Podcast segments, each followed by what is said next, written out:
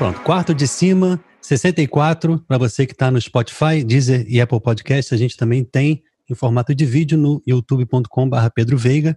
E hoje eu estou aqui com Adney Pinheiro, um cara sensacional que eu quero que vocês conheçam. E aí, cara, tudo bom? Tudo bem, tudo bem, Pedro. Olá, pessoal do quarto de cima. É, é, é né? Falar com o pessoal. Tem, tem que falar, tem que claro. falar com eles. Lógico.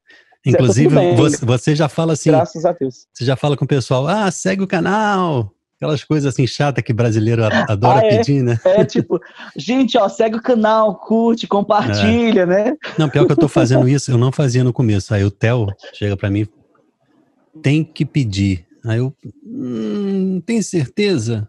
Aí ele não tem como fugir disso. Eu, tá bom, então, tá dizendo, né? Eu, é chato, mas tem que pedir, né? eu vou obedecer, né? Mas, cara, que bom que você tá aqui. A gente meio que.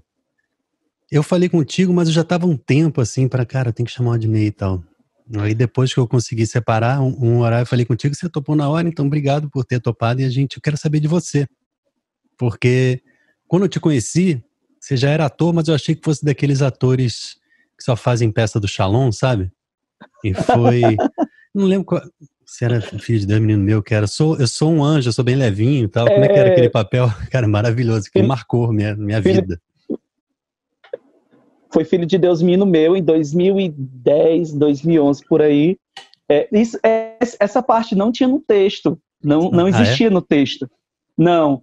A gente estava ensaiando e o Will de Fábio, né, que era o diretor do espetáculo, disse assim: Olha, eu quero que vocês da trupe, né, a trupe da encarnação, que era aqueles seis atores que iam conduzir todo o espetáculo, precisavam estar assim totalmente imersos no texto, bem livres e tudo. E ele disse: Ó, o que vocês quiserem criar, criem no ensaio e a gente vai vendo se dá certo. E aí, em um dos ensaios, eu acho que foi um dos últimos ensaios, a gente brincando e a pessoa disse, né? Mas essa história não tem anjo. E aí eu baixinho falei, né? Mas eu sou magro, gente, eu posso voar. Quando eu falei isso, todo mundo olhou e tipo, aí o Wilde olhou assim e acabou ficando no texto.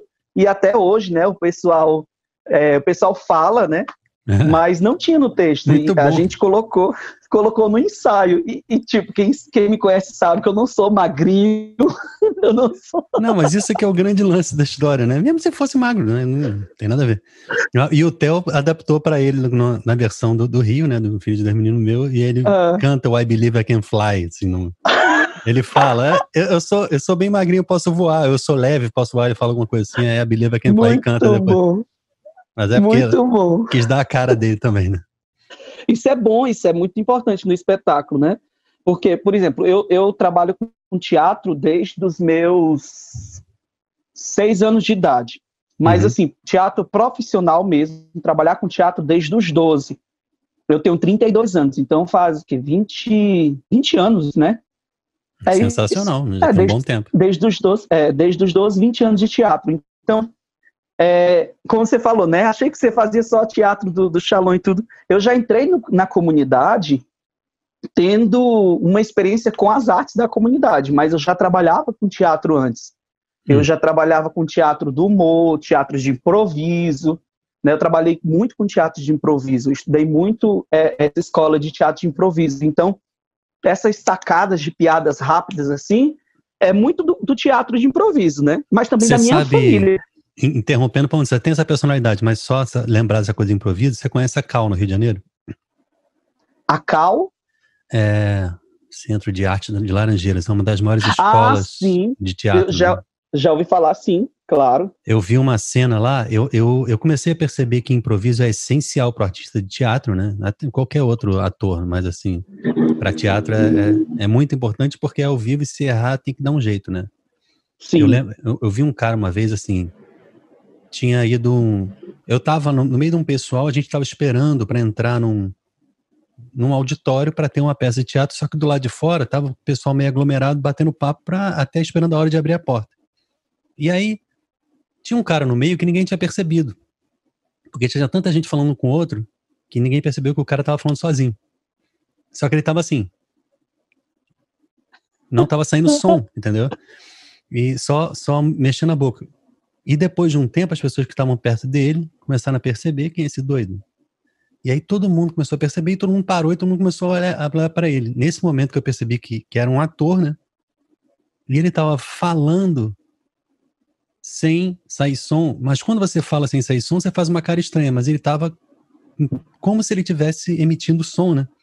E, e essa capacidade dele de estar tá no meio do povo e, e sem sair do, do, do papel e, e, chamar atenção, esperar o tempo do pessoal prestar atenção, e mesmo quando todo mundo passou a prestar atenção, ele não não mudou de humor, nem de, de ali ele estava focado. Eu achei incrível aquilo. E via várias outras coisas nessa escola. Mas estava querendo só te contar para poder acrescentar o que você estava dizendo. Mas volta, o que, que você estava falando? Mas é, é, é, legal isso que você está falando. Isso é bem, bem teatro do oprimido, né? É, é de Augusto Boal. É, trabalha muito essa questão do teatro do oprimido, que é, que é esse teatro que acontece sem ninguém saber que é teatro, né? Às vezes uhum. acontece ali. É, eu, eu fiz uma oficina de teatro do oprimido em 2006 e foi bem bacana, porque eu acho que foi 2006 mesmo, que era o período de eleição lá em Fortaleza, né?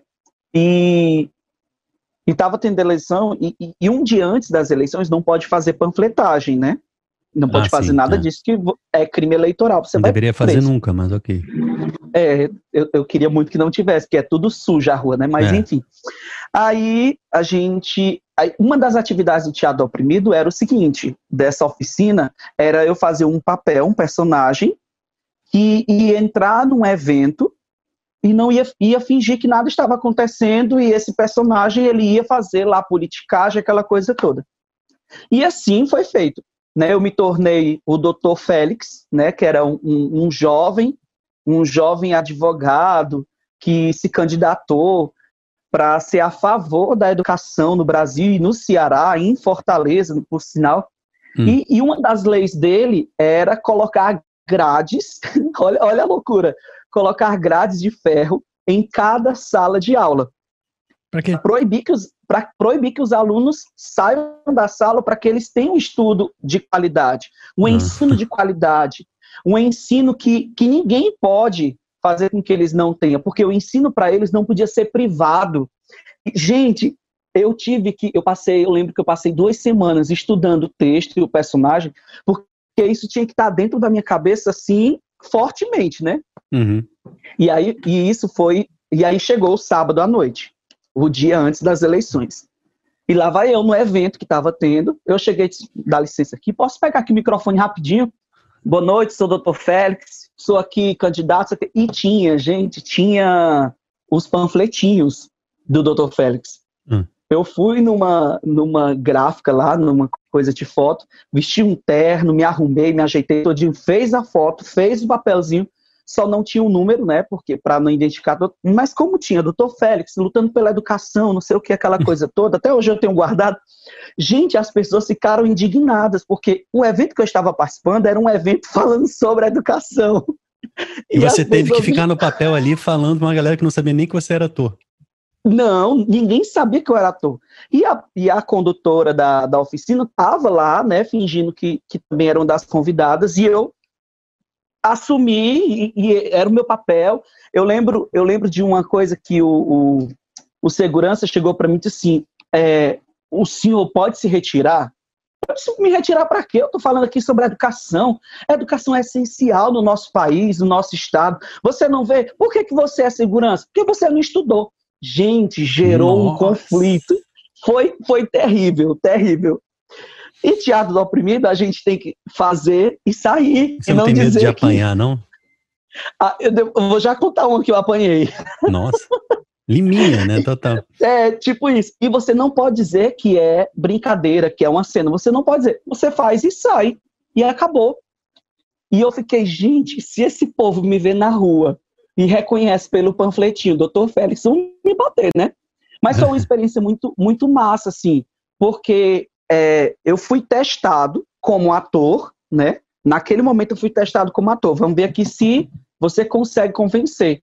E ao mesmo tempo, para mim, foi um grande desafio de tentar convencer aquele público que estava ali naquele evento uhum. de fazer com que eles acreditassem que eu era o doutor Félix, um, um, um, advogado, um recente advogado, sei lá o que que era, e que estava ali a favor da educação, que na verdade era uma educação totalmente errada, né? Escravo. E foi muito.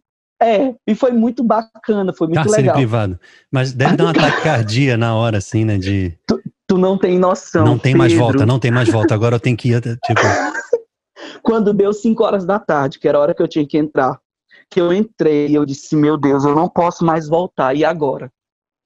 Vamos lá. E eu fiquei, meu Deus, eu não conhecia, a é, é, não, não era da obra Shalom ainda, né? Mas hum. eu já tinha conhecido a comunidade de 2003, tudo, e eu fiquei, meu Deus, e agora? E agora? O que, que eu vou fazer? E eu, tenho que, e eu tinha que fingir, né? Porque eu sempre, fui, eu sempre fui muito grande, sempre fui muito forte, então eu, eu, eu se passava por ser um pouco mais velho. Não, mas você era bem novo nessa época, né? Era bem novo, eu tinha o quê? Eu, nem lembro, eu acho que tinha uns 16, 17, alguma coisa assim. Alguma eu tava coisa pensando, assim. porque até hoje você não passa como deputado com a cara que você ah, tem, imagina com 16, sei lá. É porque é, é alegria, né? Faz a gente ficar mais jovem todo ah, dia. É. E aí eu fiquei, meu Deus, que nervosismo. Mas dá que, aquela, aquela tacardia, aquela coisa de não, não vou entrar em cena. Mas quando você entra, você relaxa e acaba acontecendo, né? Uhum. Foi rápido, foi o quê? Um meia hora, 40 minutos de, de. Porque não era é, uma encenação. Eu tinha que, que, que ser aquele personagem. Então, desse tempo, né, nesses 40 minutos, eu fui, falei com uns, cativei outros ali, falei com outros ali, espalhei meu panfletinho. Teve alguém que se convenceu da tua ideia? Teve, teve gente que, que foi atrás de mim para falar comigo, para dizer que, olha, Pois é, o meu filho estuda na escola pública e lá todo dia tem isso, aquilo, outro. Aí eu disse, pois eu tô, eu tô apoiando. Você me apoia também? Eu apoio.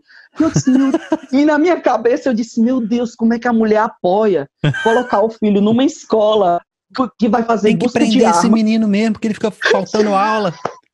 Não, e, e uma das propostas era busca de arma, tinha que fazer busca de arma para entrar na escola tinha que ter é, é busca de mas aquele equipamentozinho para ver metal, né? Ah, um aporte sim. de metal na escola. É, Pedro, eram coisas absurdas. E o pior de tudo isso é que as pessoas acreditavam. Eu não, eu não consigo compreender uhum. como é que as pessoas acreditavam. E aí é aquela coisa, né? O ator também brinca com a inocência da pessoa. É, e, ele e não entra... pode sair do papel, então vai, vai fundo, né? É, eu não podia, eu tinha que convencer, né? Mas você sabe e quem me lembrou? É, Sacha ah. Baron Cohen, que é aquele ator que fazia o Borat. Sim. Que ele, é, tanto nesse papel quanto em outros, ele, ele ia entrevistar pessoas. Tipo, uma vez ele entrevistou um terrorista da Al-Qaeda, eu acho. E aí e ele, e ele falava as coisas mais absurdas, assim, eu, eu não vou lembrar de alguns papéis, mas ele, na cara da pessoa, falava, assim, as coisas e não podia sair do papel. Ele, pô, se eu morrer, morri. Mas é, ele... É tipo isso. Entrava no papel e não saía nunca mais. Mas é muito bom você podia, podia procurar no, no YouTube. Né? Tem umas coisas eu assim vou, de... Eu vou, eu vou, dar uma olhada. E, e, é interessante. Como eu trabalhava com, com teatro de improviso, eu comecei a fazer também é, eventos que tinham, tipo, não sei se você já ouviu falar aqueles telegramas legais que tinham no Google, aquela coisa, é. né?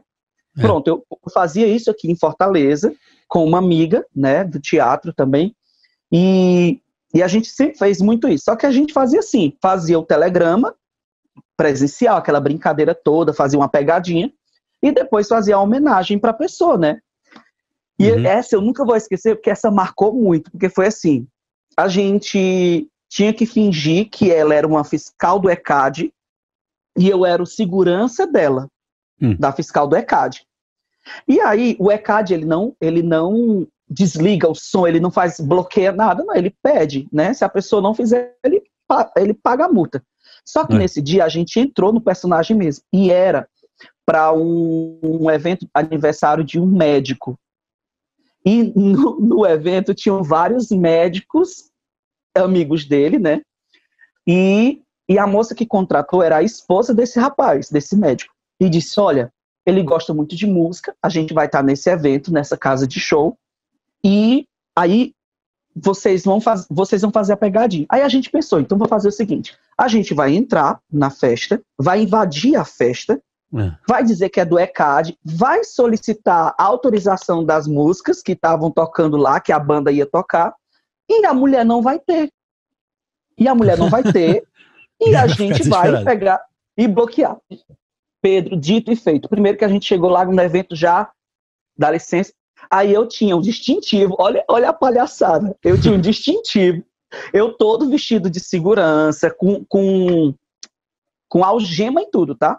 Nossa. Aí lá vai eu. Aí ela, aí ela começa. E era porque na hora do nervosismo ninguém presta atenção nos detalhes. Hum. E é importante porque no, nós atores, a gente sabe que ninguém presta atenção nos detalhes.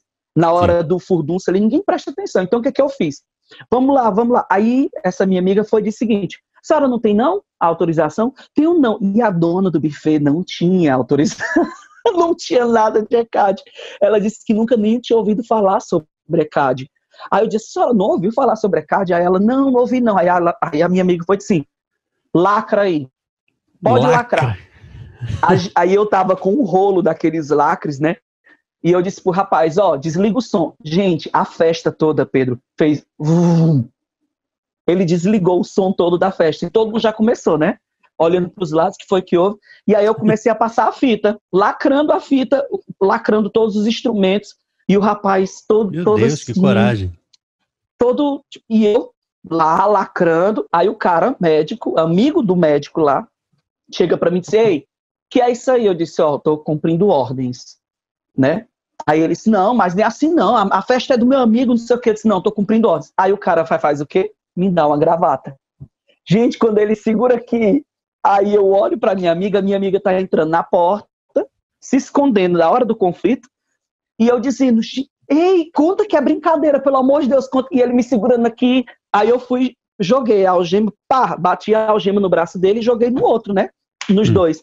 Eles dois ficaram presos. Menino, foi uma confusão. E era empurra para cá, empurra para lá, ela mesa para cá. Caramba. E eu lá no meio do uma confusão, até o momento que ela pegou, a minha amiga pegou o microfone e disse: Gente, gente, gente, desculpa, é brincadeira, é brincadeira, isso aqui é um telegrama para Fulano. Quando ela falou isso, nem o cara que estava me, me, segurando aqui não acreditou, né?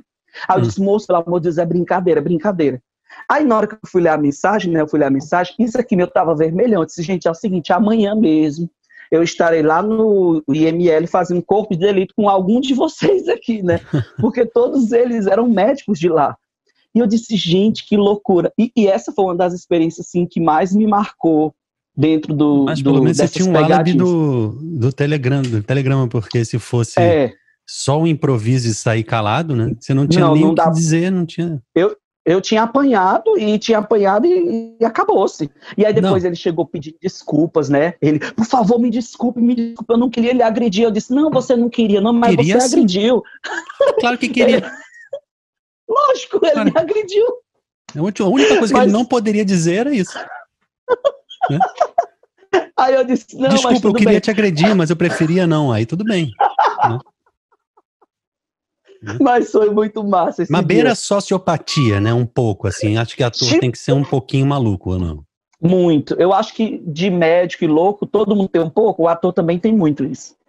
É, porque ator, tem precisa... que ter muita coragem. Você sabe quem é o Bill Sala, meu amigo lá do Rio? Sim, a Maria, meu amigo. É ator também, né? Então, ele, ele, ele contou algumas vezes que ele, que ele foi fazer esse tipo de. Como é que é o nome mesmo? Essa é telegrama. Não, não, de improvisar, de, de ah, entrar no papel. Improviso, e... pegadinha. Não tem um nome para isso próprio, não?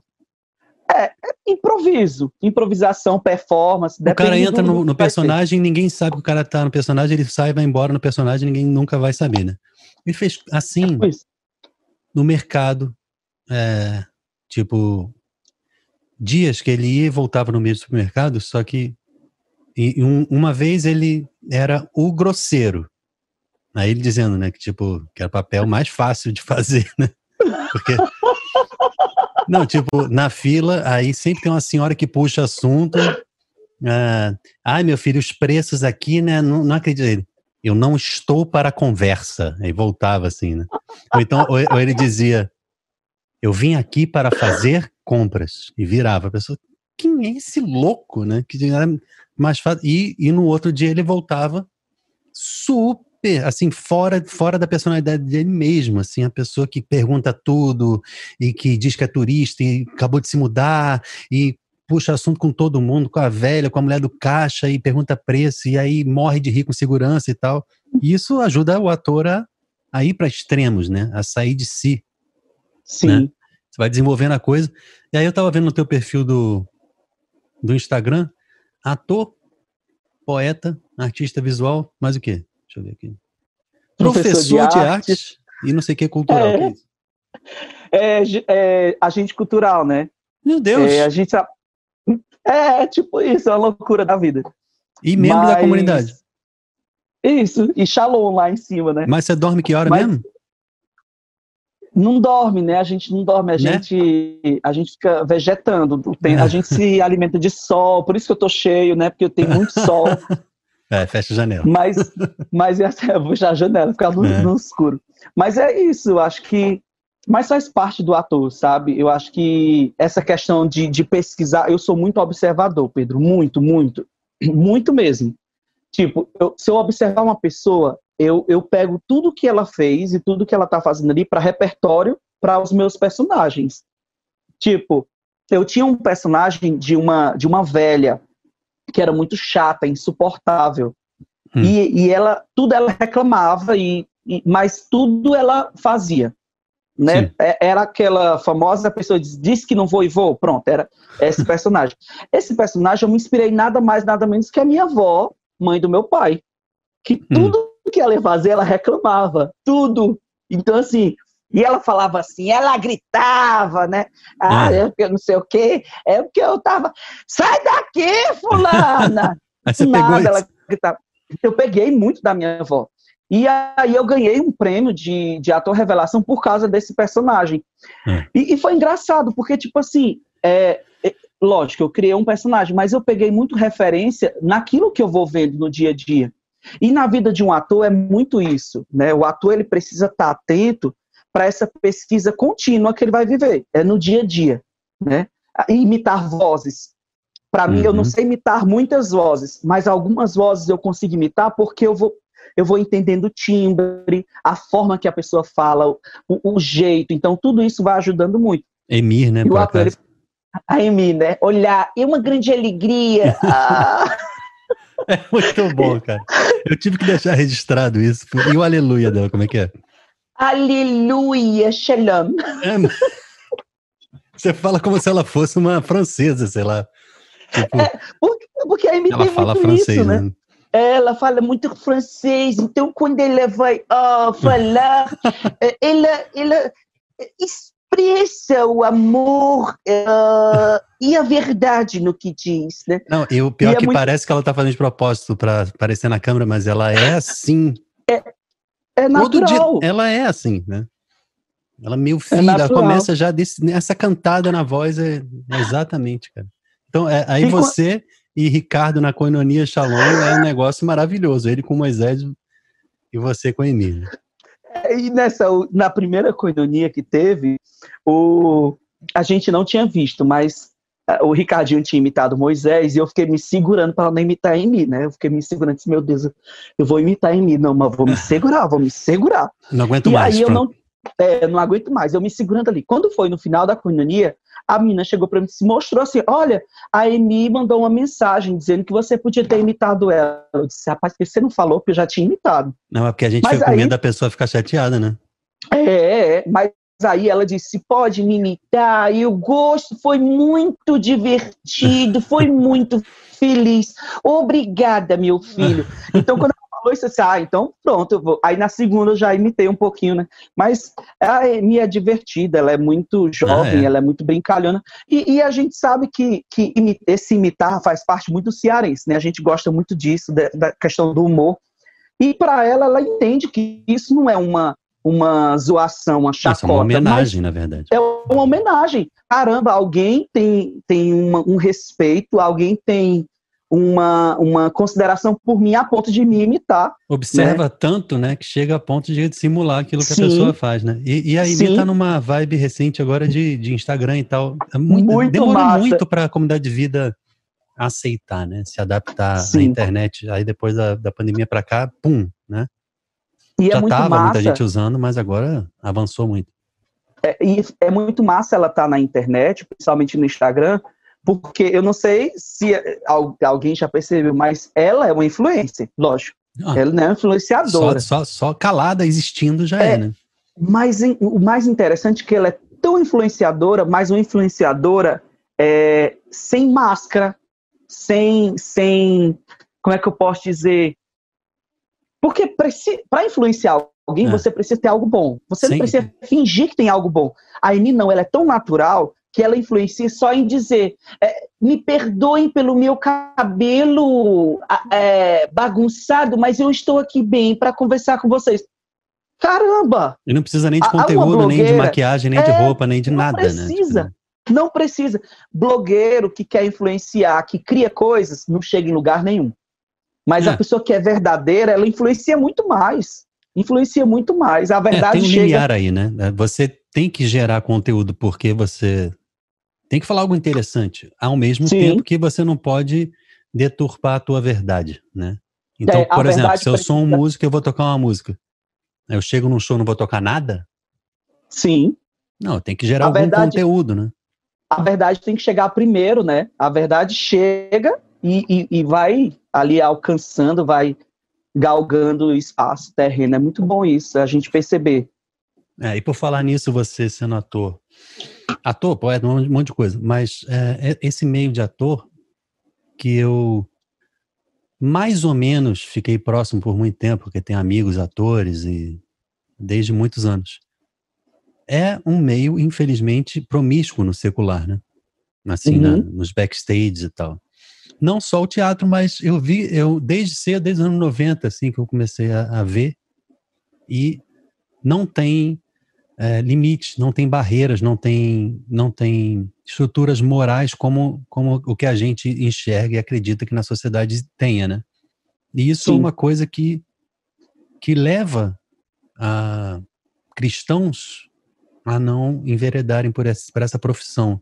Eu lembro também de, uma consagrada da aliança, nem sei se ela está na comunidade ainda, mas ela é jornalista e, e repórter. Na época, ela foi convidada a não sei se foi a transmitir na Sapucaí ou fazer a transmissão no estúdio, mas eu acho que era uma coisa que envolvia nudez e, e coisas assim. E aí ela preferiu não, apesar de ser na carreira dela muito importante e, e, iria alavancar, né? Você já passou por isso? Como é que você encara esse tipo de coisa? Olha, eu já passei, né? Mas é, isso que você foi falando, Pedro, é interessante quando eu acho que parte mais do cristão em ter uma, uma, uma postura do que mesmo dizer que qualquer coisa vai acontecer, né? Lógico, a gente, a gente sabe que, é, como você falou, é um, é um, é um meio muito promíscuo, cheio é. de tudo é possível, nada é proibido, tudo é permitido, né? Então, assim, é, é um meio assim. Mas é. cabe você, com a sua verdade, chegar e se colocar, né? Se colocar ali diante disso. Eu já recebi propostas de trabalho de coisas que eu sabia que não ia me fazer bem. É, que, que eu vi aquilo eu disse, não, isso aqui eu acho que não vai ser legal. Porque não é o dinheiro que vai te fazer feliz, uhum. não é o dinheiro, não é o, os status, porque tem pessoas que pensam assim, ah, eu tenho que fazer vários trabalhos para ter status e as pessoas me conhecerem e saber que eu sou um ótimo ator e que, nem sempre. Às uhum. vezes um trabalho, eu lembro de um amigo meu que hoje mora em São Paulo que ele foi fazer um espetáculo e no espetáculo não, o papel que ele ganhou foi um garçom. Ele era um garçom. Ele só entrava com a bandeja e colocava a bandeja sobre a mesa. E ele ganhou um prêmio de melhor ator revelação é, melhor ator coadjuvante, revelação, porque ele fez tão bem feito o garçom, colocando a bandeja sobre a mesa e olhando para a cena que estava acontecendo.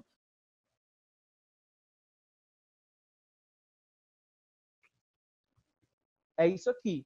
Então. Ah, ficou sem som, mas fala de novo. Um, um, prêmio por conta daquilo. Uhum. Isso é massa. Então, não, é, é, a gente pode recusar, eu acho que tem muitos atores, e eu digo muito, quem quiser entrar no meio da arte, que, que tenha muita coragem, principalmente no meio secular, porque você vai bater de frente com muita coisa. Muita Vê aí verdade. só uma coisa, ficou baixo, agora Oi. voltou a ficar alto, é, deve, deve ser mau contato no teu fone, não sei. Será? Pronto. Tava mal agora tá encaixado, tá... talvez. Não, agora eu tô vendo. Pronto, tá... Tá. E onde é que eu tava? Sim.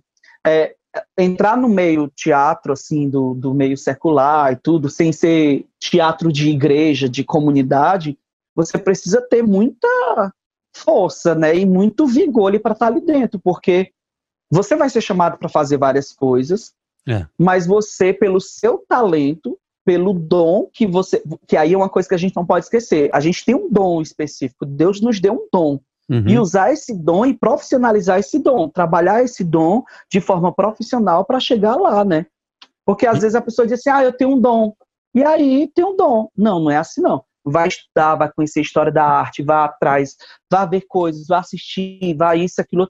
Tem gente que quer fazer teatro e quer fazer arte, mas não, não quer ir a um teatro não quer assistir um espetáculo, não quer assistir um filme, então não adianta. E tem muito a ver com a nossa cultura. Eu não, eu não vou é, dizer que é só no Brasil, mas tem muito a ver com a nossa cultura de não buscar excelência, buscar o mínimo possível para funcionar e para pagar as contas, né? Então, Sim. quem estuda de verdade se destaca. Você vê, eu, agora me passou pela cabeça Rodrigo Santoro, que precisou morar fora para alcançar um patamar no trabalho dele que o Brasil já não poderia mais fornecer, e mesmo assim, volta e meia, vem aqui e faz filmes de, de, de boa categoria, né? grandes produções. Sim. Mas se ele se permanecesse aqui, ele ia ficar fadado a fazer novela. E Só isso. Pode ser que pague muito bem, mas isso não quer dizer que artisticamente tem algum significado, algum valor elevado, né? Então, Sim. melhor fazer isso eu não estou falando de, de, de, de, valores cristãos, nem de conteúdo cristão, estou falando de, de carreira de trabalho, né? Sim. Porque por que, que você pensa num, num país, tipo nos Estados Unidos, que é muito óbvio fazer essa comparação, mas por que, que existe essa comparação? Eu acredito que vem do início da cultura. Nós, nós fomos colonizados por um povo que veio para cá fugido, já eram pares da sociedade. E trouxeram a corrupção, a ideia de corrupção para cá, né? Uhum. você compara países colonizados por outros povos, tipo os ingleses, que têm problemas, mas eles evoluíram e tiveram e tem uma postura social mais organizada, ao meu ver. Então, é, se você pensa na forma de educar uma criança, eu estou viajando aqui, já fui longe, né? Mas você pensa, um colégio americano, eles investem em cultura musical, em cultura artística, é obrigado a falar duas línguas, é obrigado a fazer esporte. Se você fizer bem o teu esporte, você ingressa numa faculdade e tem bolsa. Então, tudo é incentivado. Enquanto que aqui um, não tem incentivo nenhum, na verdade, é porque é muito difícil. Ah, mas o país é pobre. Mas o país não é pobre, o país desvia a verba sem parar é. todos os dias. Então, assim, era para ser o país mais rico do mundo, né? Tantas coisas, mas assim, então você vê, voltando um pouco, é, essa história de, do povo que não estuda, isso a gente vê, no, tem, tem no meu meio, né, na música. Na música. E não é só dentro da igreja, é, em qualquer lugar, mas é, principalmente no meio da igreja. Eu, eu já tive conflitos e é por isso que eu queria saber de você. Eu, eu, eu, já tive muitas vezes, e às vezes tem assim, poxa, eu poderia estar fazendo trabalho secular X, Y e estar tá progredindo mais na minha carreira, avançando. Só que eu sei que Deus me chama até onde eu tô. E eu percorri um caminho de tentar fazer coisas seculares, fiz, tive banda, fui DJ, isso e aquilo, mas parei no Shalom e percebi que era ali que Deus me queria. Mas agora serve como oferta. Eu, Sim. Eu percebi que eu não ganho o dinheiro que eu poderia, que eu não tenho as oportunidades que eu poderia, mas que Deus me quer aqui e é só numa oferta. Você vê isso porque você conversa um pouco com arte secular e arte cristã, né? Como é que funciona uhum. para você? Olha, é, quando eu, eu faço a licenciatura né, no, no Instituto Federal do Ceará, uhum. e eu lembro que quando eu fui entrar lá, que eu fui levar a documentação para poder entrar, aquela coisa toda, eu, eu pensei mil vezes assim, meu Deus, eu eu vou fazer uma licenciatura lá no Instituto Federal do Ceará, uma licenciatura em teatro, né? Sim. Eu disse, porque eu já tinha estudado teatro e tudo, mas eu não tinha licenciatura, né? Eu disse, meu Deus, e agora? Aí você fica naquela coisa, né? E eu lembro que eu fui conversar com o meu formador pessoal hum. e eu cheguei para ele e disse assim, olha, seguinte, é, eu não tenho nada para falar, mas eu queria que você rezasse aí comigo e depois dessa conversa eu explico o que era que eu estava querendo falar. Tá bom. Interessante, reza rezar. primeiro para não ficar com a cola na cabeça, né? É. Aí ele rezou e aí ele disse a primeira coisa que ele disse é o seguinte, ó. Deus está me dando uma visualização de uma multidão atrás de você, muito feliz, cantando, dançando, and, andando atrás de você e você também muito feliz na frente desse povo, uhum. Né? E aí passou. Aí depois ele abriu a palavra e disse o seguinte: a palavra dizia o seguinte: o segundo envio missionário de Jonas. Aí uhum. eu disse: caramba, segundo envio. Aí eu, aquilo já selou no meu coração, né? Uhum. Aí ele disse: diga o que é que você queria falar. Eu disse: olha, é o seguinte, quarta-feira é, eu tenho que levar minha documentação no Instituto Federal para ver se eu sou aprovado na vaga da licenciatura. E eu estava muito nervoso, mas essas duas coisas que você me disse confirmou no meu coração que era vontade de Deus eu ir. E aí ele disse: Meu filho, não tenho nem dúvida, é isso. Se. Deus falou para você no seu coração, já acabou de dizer isso agora, e você está tudo pronto, vá. E aí chegou o bendito dia, a quarta-feira, né? E hum. aí eu fui rezar de manhã, eu disse, na oração de manhã eu só ficava, meu Deus, meu Deus, meu Deus, meu Deus, né? Porque você fica nervoso.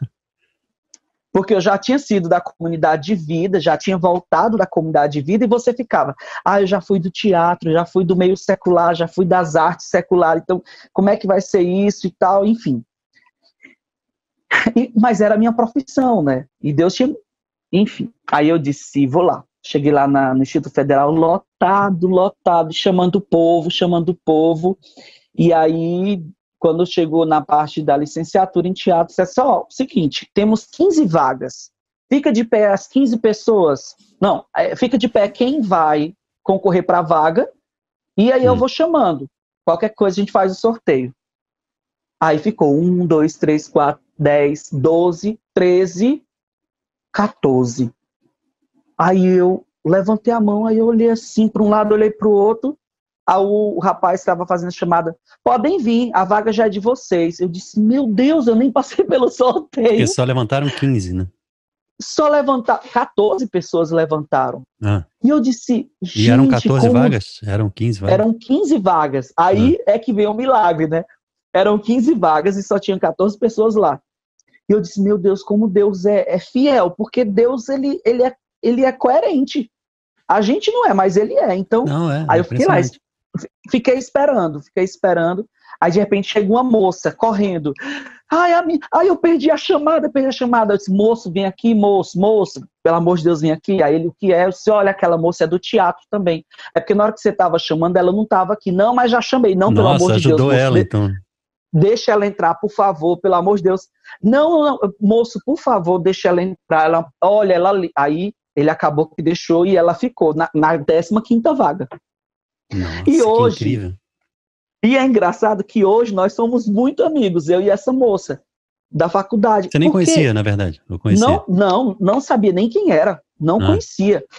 Mas eu fiquei, se Deus foi bom comigo, por que, que Deus não poderia ser bom com ela também? Claro. Porque Deus, Deus é bom, né? Porque no, no mínimo que a gente ia pensar, ixi, ela tá concorrendo à minha vaga. Não, ei, ela chegou atrasada. Não, deixa ela chegar e ela vai, e hoje nós somos uma turma muito unida. A, a nossa turma da licenciatura é muito unida, né? E, e, é muito engraçado porque no começo eu tive muito receio. Porque as pessoas ficam, ai meu Deus, um cristão que usa o sinal numa faculdade é muito, ai meu Deus, é muito visado, as pessoas gostam de humilhar, gostam disso e aquilo. E comigo não foi assim. Aí eu disse: ou o problema está em mim, ou o problema está em Deus. Não, é. Mas Deus dá graça. E, e, e, você é. imagina aquela coisa do efeito borboleta. Se você não tivesse ajudado essa mulher, talvez a vida dela fosse completamente outra.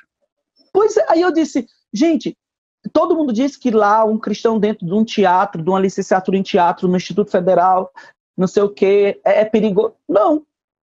Pelo contrário, hoje eu faço questão de dizer que eu os, eu, eu os amo muito, assim, amo muito aquele povo. E eles sabem disso, porque toda vez que eu chego para eles só, eu ligo, eu tenho um contato de todos eles, né? Eu ligo. E aí, como é que vocês estão nessa pandemia? O que está acontecendo? Está precisando de alguma coisa? E a gente conversa. E, e, e, é interessante isso, porque Eu não precisei chegar lá, olha, vamos aqui, Jesus! Não. Ah, não. Porque, não, a evangelização é no dia a dia, na vida. Eu fui não, percebendo. E é, e é com o teu testemunho, muito mais do que com o que você quer dizer Pronto. ou forçar, né? Eu fui percebendo que bastava eu ser eu. Uhum. Uma vez eles perguntaram, ah, Gini, o que, que você faz? Porque você tirou 10 aqui na disciplina de interpretação, você tirou 10 aqui, e você é da igreja, como é que você faz? Eu disse, minha gente, eu não tenho mais o que fazer do que ficar explicando para vocês o que eu faço, não. E aí eles, caramba, começaram a rir. Eu disse, não, gente, eu rezo de manhã, aí eu trabalho, depois vou para a faculdade, depois... E eu fui dizendo assim, que hora você estuda? Né? E aí é legal porque se falou isso, né? Que hora você dorme? Uhum. Porque na cabeça deles, quem é cristão, quem é de uma comunidade, não faz nada bem feito, entende? Parece que aquela coisa só tem que servir a Deus e acabou. Não, não é assim não. Né? Tem que ser. Eu, eu acredito. Não, não, não pode ser assim se você não, é da comunidade de aliança, principalmente. Você precisa pois, interagir tenho... com o mundo, senão você. Qual é o teu papel, né? A não ser. Então você é o quê? Eu vou ser o quê no meio deles, né? Um estranho. Não, você não, não, posso não tá falar... nem vivendo a tua consagração, né? Você precisa pois é. estar, é. né? Isso é muito massa, assim. É, eu tive uma experiência de, de... Teve um dia, uma, uma das pessoas da minha turma, que ela ia completar aniversário, né? E esse foi muito massa, porque ela disse que... Ela falou pro rapaz e disse assim, olha... O rapaz chegou para mim e disse, ah, Adnei, o aniversário de fulana é daqui a dois dias. A gente vai fazer um bolinho. Mas eu queria muito que você desse um presente para ela. Aí eu disse, tá, o que, que você quer que eu dê para ela? Ela me confidenciou que o sonho dela, olha isso, o sonho dela era que alguém do Shalom rezasse por ela. Nossa. Aí eu disse, vala que sonho besta. Aí eu, tá. Aí quando foi no dia do aniversário dela, eu mandei mensagem, a gente foi pra lá, a gente fez o piquenique, lanchou e tudo. Aí eu cheguei pra ela e disse, olha, eu tenho um presente para te dar. Fiquei sabendo que você o seu sonho, eu até ri, né? Seu sonho, que é tão pequenininho, né? Aí ela começou é. a rir. O seu sonho era receber uma oração de alguém da comunidade Shalom, alguém do Shalom que reza e tal. E eu queria rezar por você. Menina, essa menina começou a chorar.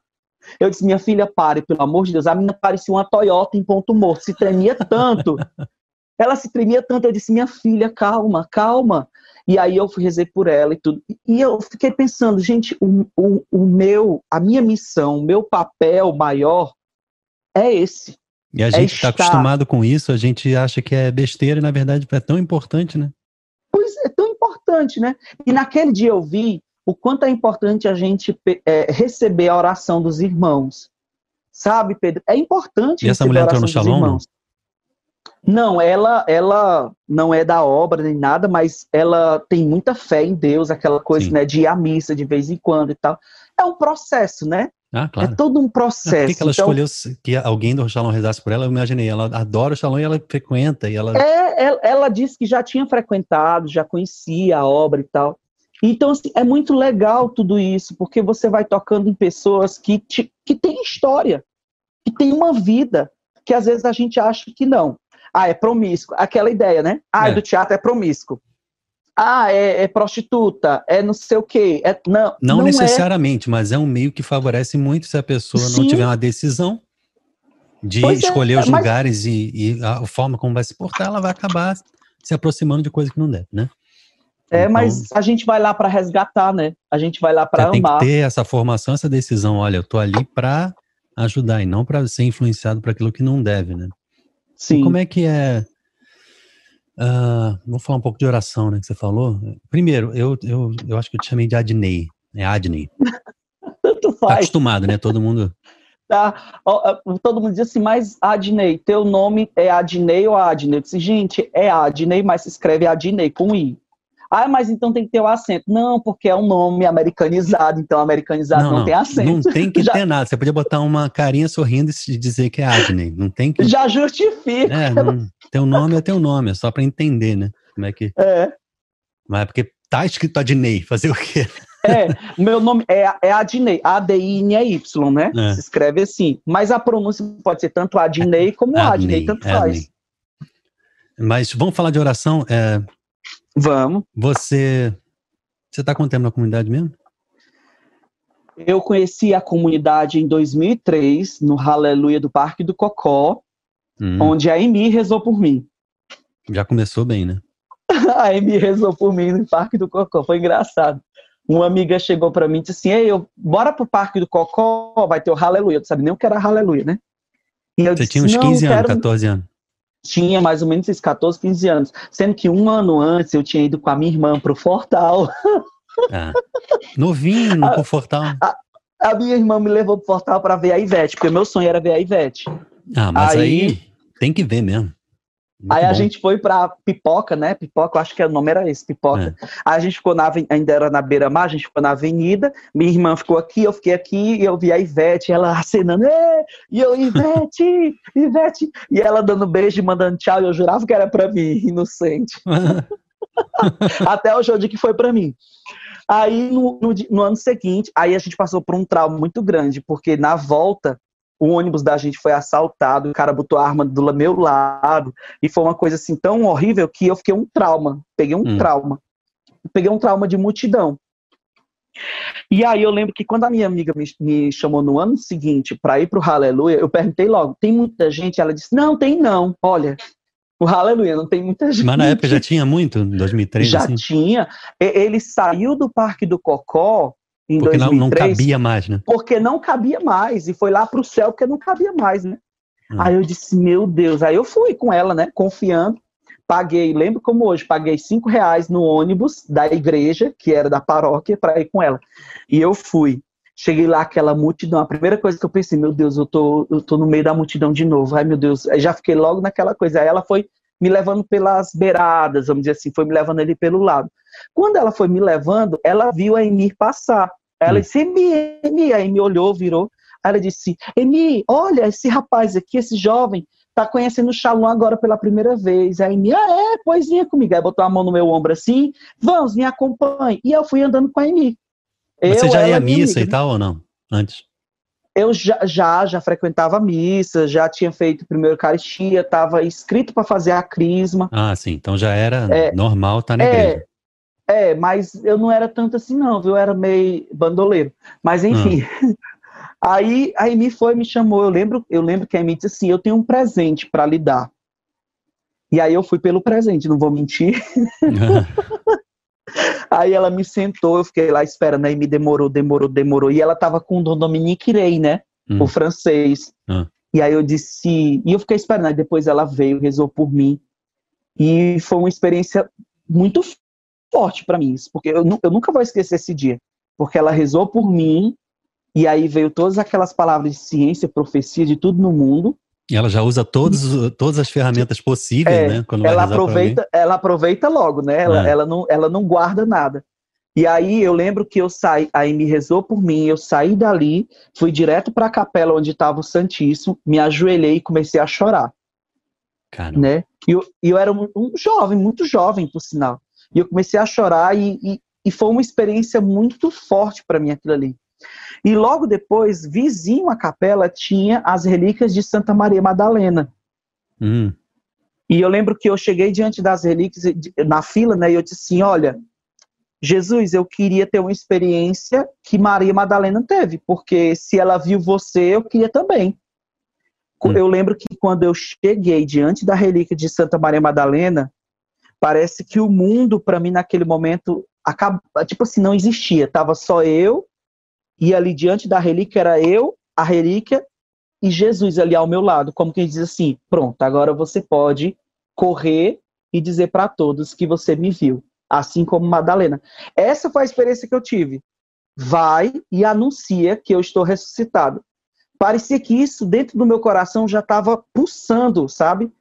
E eu saí dali, eu lembro, eu nunca vou esquecer, eu saí dali, eu passei a noite todinha parado, refletindo em tudo que eu tinha vivido naquela oração, diante de Jesus, diante da experiência de ver Maria a, a relíquia de Santa Maria Madalena.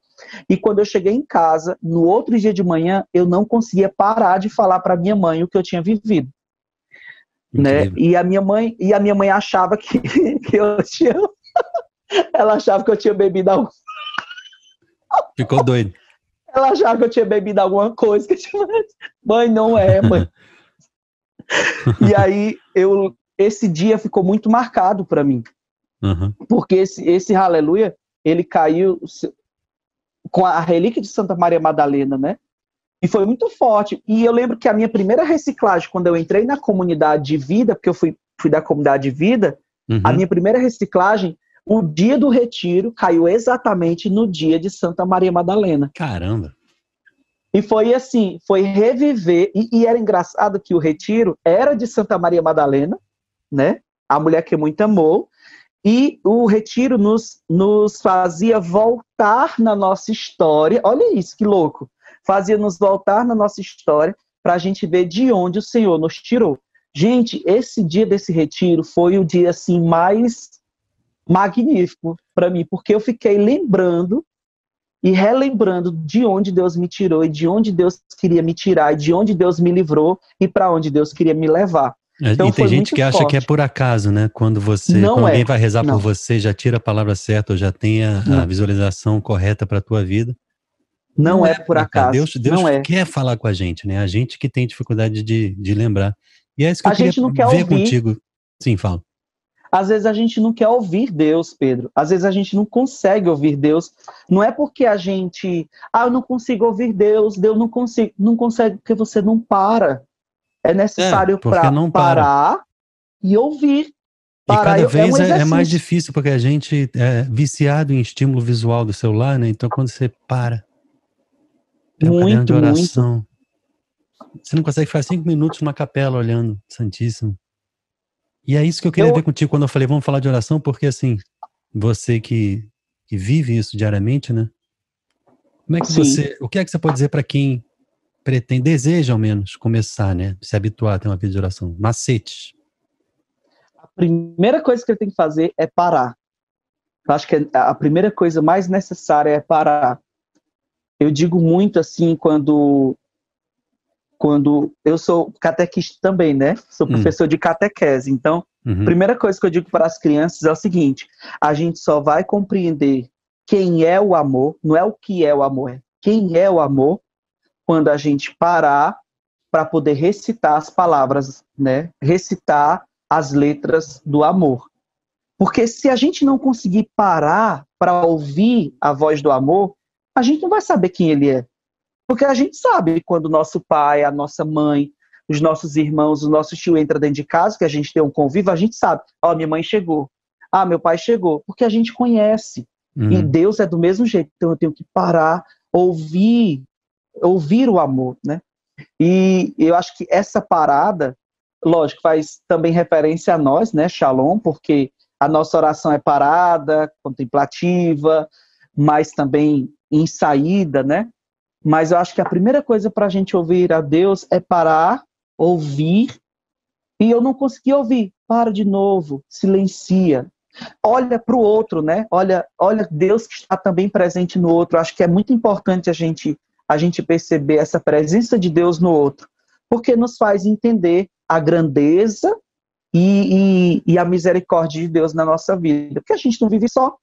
Né? A nossa vida, eu, eu, eu digo muito, a minha vida não é para mim, a minha vida é para o outro. Então, se eu vivesse só, eu não conseguiria viver, porque minha vida não é para mim, é para o outro. Então, eu tenho que é. deixar sempre o outro em evidência. O não grande Deus, sentido, né, que é né? o outro, não ia ter sentido nunca, nunca. E então, parar já é oração, né? Já é oração. Aqui, eu tô aqui diante de ti, então. Isso mesmo. Mesmo que você não consiga falar nada, mesmo que você não saiba dizer nada, mesmo que nada. Às vezes eu, eu, eu tive. Ah, eu lembrei de uma situação interessante. A gente estava fazendo um espetáculo chamado As Margens, hum. a Paixão de Cristo, com a, é, trazendo a vivência dos moradores de rua. Então, cada personagem da Paixão de Cristo, da Via Sacra, era uma experiência de um morador de rua. Então, tipo, Verônica era a vendedora de pano de prato, que ao enxugar o rosto de Jesus com aquele pano, hum. ela também conseguia enxugar o rosto dos filhos em casa que passava fome, a lágrima do choro do filho Sim. em casa. Então, a gente fazia muito referência a essa poesia, né? Hum. A verdade de Jesus com a verdade da nossa vida, ela se torna uma grande poesia de beleza e, e, e amor. E, e, eu lembro que a gente fazia o seguinte: toda vez que a gente ia para o ensaio, eu saía ali no centro de Fortaleza, as capelas estavam abertas antes da pandemia, né? É. Eu saía de, de capela em capela, ou de igreja em, igre, é, de igreja em igreja, eu olhava para Jesus no ostensório, me ajoelhava e dizia: Jesus, eu estou aqui, tá? Eu vou ali para outra rua. Aí eu ia para outra rua, resolvia as coisas, passava em frente à igreja, olhava: Jesus, eu estou aqui, tá? E aí eu saía. Isso foi tão foi, foi muito legal porque às vezes eu não conseguia ter tempo para rezar, né? Porque às vezes a gente não conseguia parar para rezar porque tinha que acordar muito cedo, trabalhar no projeto, é. ia dormir tarde, cansado. Eu pensei, então, é, essa semana a minha oração vai ser essa. É, e, e parar... O que é que vale mais? Você passar o dia com o coração ligado a Jesus, desejoso de estar com Ele, ou ficar parado num lugar sem vontade nenhuma e tentando fazer uma oração que não tem significado nenhum para você? Verdade. Tudo tem algum valor Ai. diante de Deus, mas vale mais você desejar estar, e, mesmo que você não possa, né?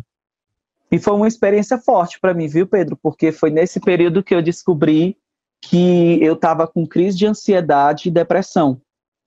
Hum. E foi, foi tão forte assim para mim descobrir isso de uma maneira tão tão simples e saber que eu não estava só. Jesus estava ali o tempo todo comigo.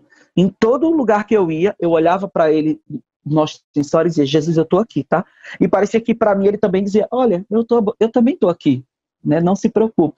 E foi muito, foi muito salvífico para mim. Essa olhada para Jesus e ele olhar para mim foi muito massa. E é interessante você dizer porque tem gente que acredita que porque o cara tem uma vida de oração ele não não vai cair em depressão, né?